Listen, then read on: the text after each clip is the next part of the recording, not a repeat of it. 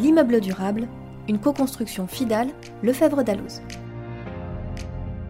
Face à l'urgence climatique et aux objectifs mondiaux de décarbonation, le secteur du bâtiment, responsable de près de 40% des émissions de gaz à effet de serre en France, a un rôle primordial à jouer.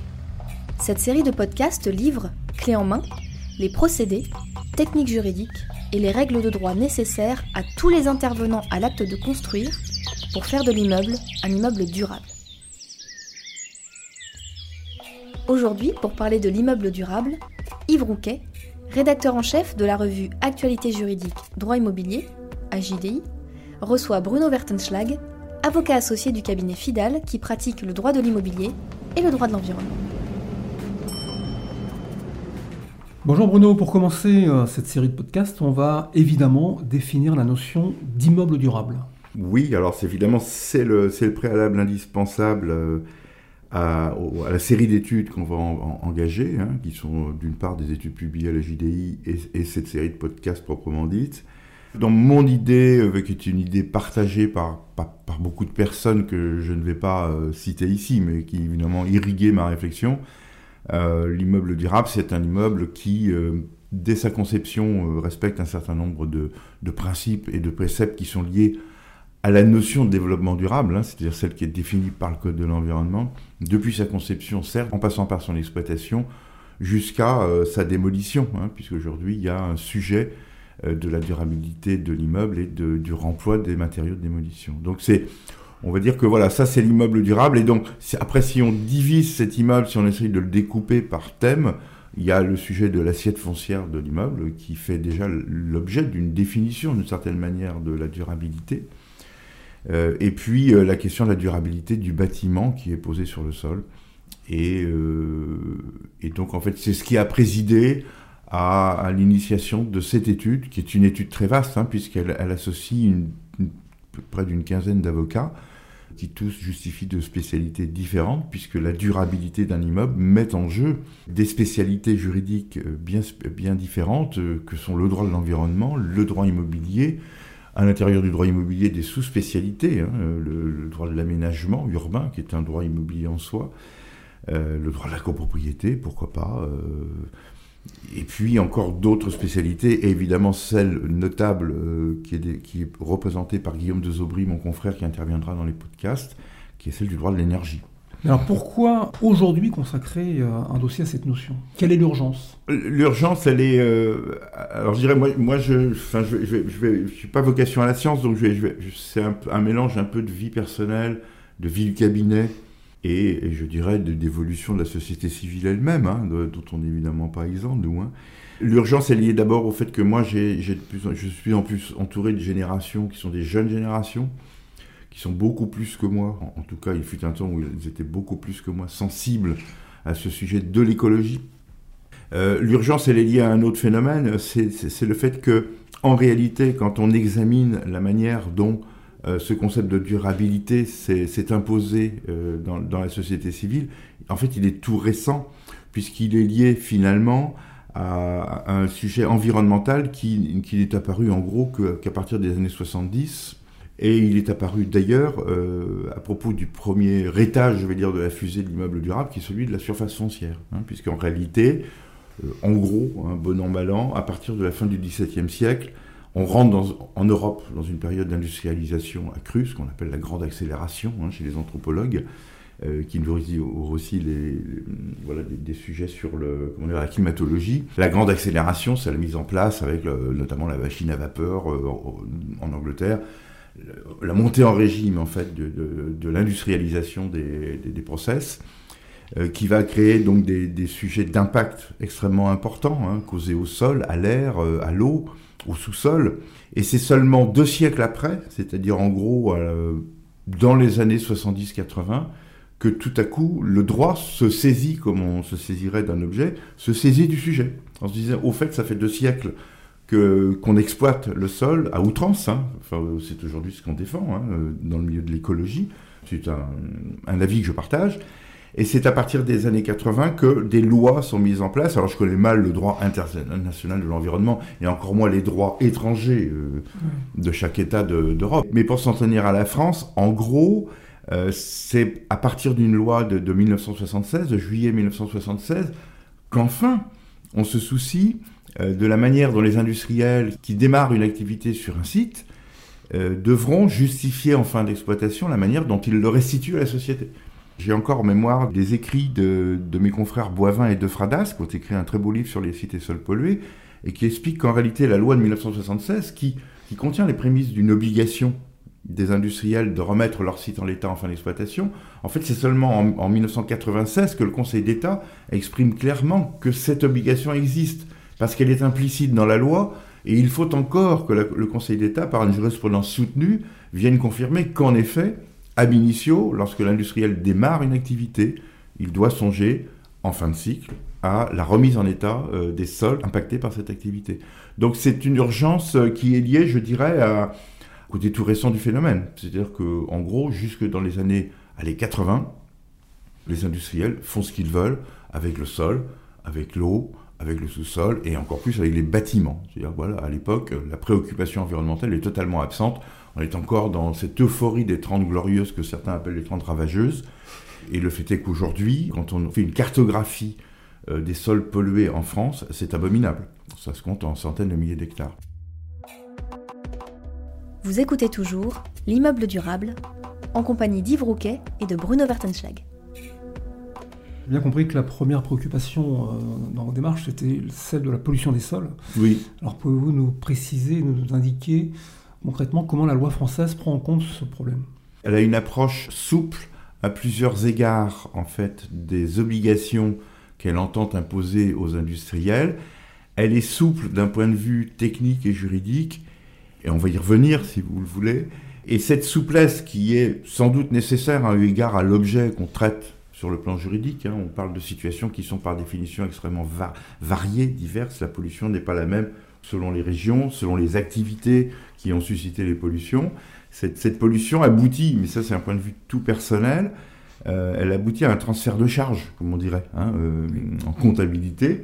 C'est-à-dire qu'en gros, y a euh, la législation française organise un transfert de responsabilité opérationnelle depuis le secteur industriel vers la société civile et in fine finalement vers les usagers, les usagers de ces sites puisque l'objectif est, dans, euh, dans l'esprit de la législation française, de faire en sorte qu'on restitue à la société civile un immeuble pour un usage qui peut être industriel, mais aussi d'habitation, moyennant un certain nombre de prescriptions. Alors peut-être qu'on peut le, le, détailler. Effectivement, ce transfert-là m'intéresse beaucoup. Comment est-ce qu'il s'opère et quelles incidences ça peut avoir?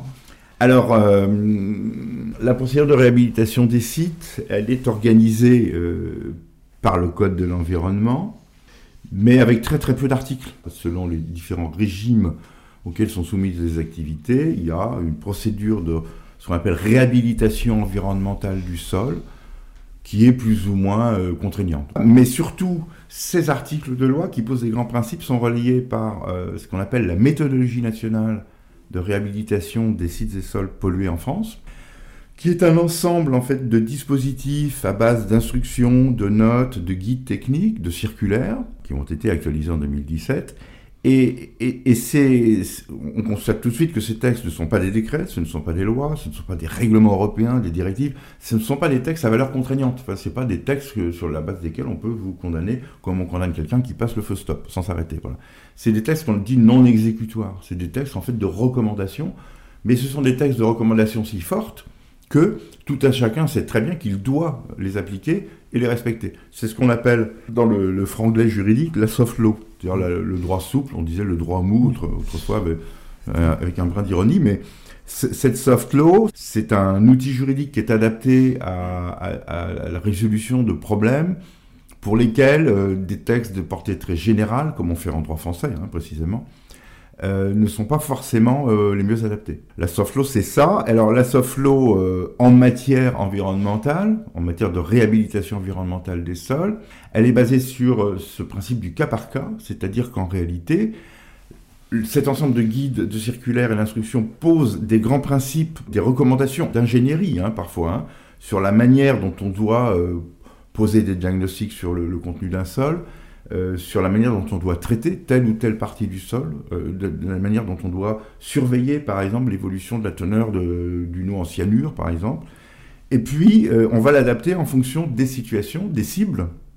C'est-à-dire, on va individualiser le site. C'est-à-dire qu'en gros, le site, en fonction des impacts qu'il peut avoir sur telle ou telle cible, ne va pas faire l'objet de même prescription. Donc en fait, il n'y a jamais une méthode de réhabilitation qui ressemble à une autre, même à, euh, peu de distance euh, les unes des autres. Les, sites euh, ne vont pas obéir au même principe de réhabilitation. C'est la politique du cas par cas. C'est du cas par cas. Ouais. Et c'est exprimé très clairement dans une circulaire, c'est le cas par cas. Donc en fait, il faut retenir deux principes, c'est que on doit bien sûr satisfaire, ça c'est la loi, sur les fameux articles, la petite poignée d'articles du Code de l'environnement, mais très bien conçu, hein, qui disent qu'il y a un certain nombre d'intérêts protégés par la loi. Ça va, euh, c'est l'eau, c'est l'air, le sol, c'est aussi le paysage, c'est le bruit, c'est l'élimination des déchets, etc. Enfin, tout ça, ce sont des principes protégés par la loi. Mais on est renvoyé pour la détermination des moyens qui vont être mis en œuvre pour satisfaire la protection de ces intérêts à une méthode euh, qui est euh, écrite dans un document qu'on appelle le plan de gestion et qui est vraiment le document cousu humain. Et dans ce document humain, euh, des ingénieurs, parce qu'en général c'est rarement les industriels eux-mêmes qui peuvent bâtir ce type de, méthodologie, on va définir quels sont les impacts euh, qu'il y a lieu de, cantonner pour protéger précisément les intérêts euh, définis par la loi, en fonction d'un coût acceptable, puisqu'il y a une notion de coût acceptable, on ne peut pas contraindre un industriel à déployer des sommes qui, euh, je ne sais pas moi, qui, qui, seraient du 20 ou 30 fois leur, chiffre d'affaires. Donc ça, c'est la notion du coût euh, économique acceptable. Et par ailleurs, l'industriel va mettre en œuvre cette politique de réhabilitation en fonction de ce qu'on appelle les technologies qui sont disponibles sur le marché. On ne lui demande pas de mettre en œuvre des technologies qui supposeraient des expérimentations coûteuses, longues, etc. Donc voilà, là, euh, on a défini en gros comment ça fonctionne. Donc cet ensemble de mesures, on va le, on va le poser dans un plan de gestion on va l'écrire, c'est très écrit. On va le communiquer parfois, parfois pas. On va simplement le laisser à disposition du public ou de l'administration, mais parfois on va le communiquer à l'administration et l'administration va en gros euh, valider euh, le, principe et les solutions qui sont proposées pour rendre à la société civile un terrain qui soit apte à recevoir. Alors ça va être fonction des usages, euh, un bâtiment industriel, un bâtiment usage de bureau, un usage dit sensible, par exemple une crèche, euh, un EHPAD, hein, vous savez, un établissement d'hébergement de personnes âgées dépendantes, voilà, ou, tout bêtement des logements. Et donc il n'est pas rare, il est même de moins en moins rare, que des, logements soient posés, soient construits sur des, surfaces foncières qui ont autrefois euh, hébergé des activités industrielles. Des activités industrielles éventuellement en quittage, hein, enfin des, des choses compliquées qui ont pu, voilà. Donc, euh, donc ça implique effectivement que la réhabilitation ait été bien faite. Et, euh, Alors ça implique un que la réhabilitation est bien, soit bien faite. Ça implique des mesures de mémoire, hein, c'est-à-dire qu'il doit y avoir, euh, c'est souvent inscrit dans le plan de gestion, c'est parfois relayé dans des arrêtés des préfets, des, obligations en fait de ce qu'on appelle des servitudes ou des restrictions d'usage qui vont obliger les propriétaires et les, et les exploitants successifs de ces terrains à mettre en œuvre une espèce d'information récurrente sur le passé industriel et sur les précautions qu'il y a lieu de prendre pour utiliser le terrain sans risque. Voilà. Donc ça, c'est, le, c'est, comme ça que ça fonctionne euh, dans, dans, la généralité. Voilà, hein, c'est, comme ça que ça fonctionne. Alors, moi, ce que j'ai constaté, c'est que ça peut alors, aboutir. Alors, je ne suis pas en train de dire que ce sont les grands traits, hein, ce pas les traits saillants euh, de cette procédure, mais elle aboutit parfois euh, à des inégalités de traitement. D'abord parce qu'on comprend bien que c'est une, une, procédure qui suppose de recourir à des ingénieurs. Enfin, c'est très très rare hein, que les industriels puissent euh, internaliser enfin, une, pareille compétence. C'est une compétence de bureau d'études, il faut s'appeler Berger Ginger. Enfin, faut... C'est une affaire d'experts. Ouais, c'est vraiment une affaire d'experts. Et, d'ailleurs, c'est souvent des experts dont la formation initiale euh, est similaire à celle des ingénieurs euh, qui travaillent en, tant que fonctionnaires hein, dans les DRIAT, hein, c'est-à-dire dans les administrations spécialisées chargées de la police de ces, de ces opérations. Bon, c'est les gens des mines, euh, voilà, de Douai, enfin bon. Euh, et donc, ce sont en plus des gens qui parlent un langage commun.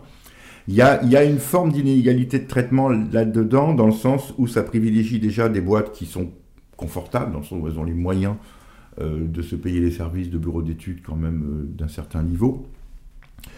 Bon, je ne dis pas que c'est un sujet majeur, hein, mais enfin c'est un sujet que j'ai relevé. Et puis, on, on mais c'est pas moi qui l'ai relevé, on l'a déjà souvent relevé, il est clair que cette espèce de souplesse finalement d'appréciation de la manière dont on applique la règle, puisque la règle ne résulte pas d'une loi, d'un décret, d'un règlement, etc., mais, de quelque chose qui est très plastique, hein, très, souple, une instruction, euh, un guide, euh, ça autorise euh, certains grands industriels qui ne sont pas forcément extrêmement pressés de remettre leur site en l'état parce que ça coûte beaucoup d'argent, et puis ça peut porter atteinte à leur image, parce que parfois les réhabilitations révèlent des choses pas forcément très nettes. Ça, ça peut les inciter à freiner en fait le cours de la procédure. Et comme c'est une procédure qui est finalement assez souple, elle n'est pas tellement encadrée par des délais, par des voilà, hein, donc euh, des sanctions. Euh, et les grands industriels peuvent, de temps en temps dans les régions, faire un peu de chantage économique. Euh, voilà. Et c'est compliqué, si vous voulez, pour une collectivité territoriale euh, qui a un projet d'aménagement pour déployer, je sais pas moi, un équipement sportif, parce que ça va, générer du flux pour, euh, pour les enfants de l'école, etc., les gens de, la commune. C'est compliqué, si vous voulez, de peser sur une boîte qui est internationale, qui pèse plusieurs milliards d'euros, et, à qui, au fond, euh, la perspective d'une astreinte, par exemple, pas, pas fondamentalement effrayante. Hein, Donc ça peut, et, ça c'est quand même un peu le revers de la médaille de la souplesse du procédé, parce que finalement, euh, c'est sûr qu'un cadre très contraignant, avec moins de marge de manœuvre, peut-être, euh, contraindrait un peu plus les grands groupes, d'un point de vue tout personnel. Hein. Et, voilà, donc sur, euh, je crois que je vous ai tout dit, sur la manière dont ça fonctionne, vous voyez, sur le plan technique. Je vais juste ajouter en fait un, point, c'est que quand on regarde de manière non juridique finalement la manière dont fonctionne ce, ce système de, remise en état des sols, on, constate assez objectivement qu'il y a un transfert de responsabilité, c'est ce que je disais au tout début de, notre entretien, il y a un transfert de responsabilité finalement de l'industriel vers la société civile, dans le sens où, dans la mesure où on comprend que euh, remettre un site en l'état, ça n'est pas le dépolluer jusqu'à l'os. Hein. En gros, c'est pas le système qui capte de planète. Hein. On pas pollution zéro au terme d'une politique de réhabilitation environnementale.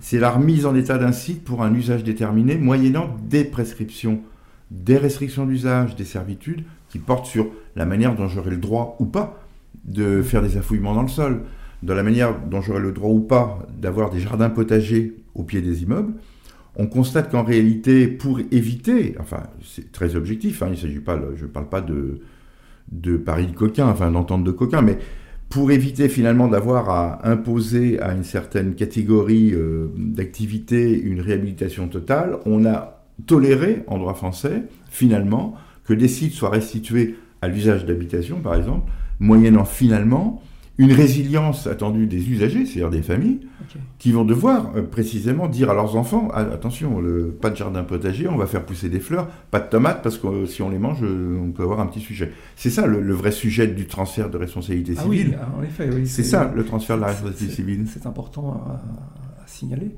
à souligner. J'ai en tête l'exemple de l'ancienne station-service qui, euh, qui, sur laquelle fleurit un, bâtiment. Donc, dans ce cas de figure-là, oui.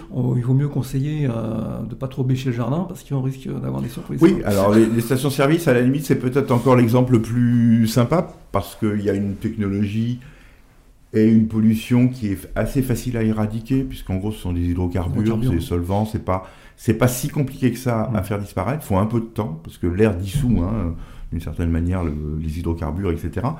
Euh, mais, euh, mais on pense plutôt à des, hypothèses de. On maintient parfois dans le sol des métaux lourds. Euh, et ces métaux lourds ne sont pas volatiles. Hein. C'est-à-dire qu'en principe, les métaux lourds restent, ils sont figés dans le sol, ils y restent. Mais ils y restent à la condition qu'on n'affouille pas. Et donc c'est souvent euh, sur des sujets comme ça qu'on peut rencontrer des servitudes et des interdictions d'affouillement ou des affouillements sous contrôle. Et ça, très clairement, pour moi, c'est un vrai déplacement. Et je pense que pour clore cette, euh, séance-là, on, comprend bien que l'immeuble durable dont on, va établir l'état zéro, c'est-à-dire en gros, qu'est-ce que c'est qu'un immeuble durable?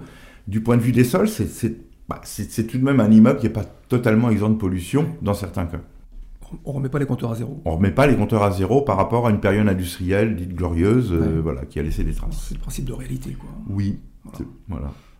Merci infiniment Bruno pour ce tour d'horizon qui est tout à fait intéressant. évidemment, on aura d'autres occasions de reparler du sujet. Ah bah merci Yves, hein. c'est moi qui suis enchanté de pouvoir en parler au sein de la Maison d'Alloz. L'immeuble durable ferme ses portes pour aujourd'hui. A bientôt pour un nouvel épisode. Pour ceux qui souhaitent en savoir plus, retrouvez notre dossier spécial L'immeuble durable dans la JDI sur www.boutique-dallos.fr. Présentation Angeline Doudou, au son Axel Gable et au montage Laurent Montant.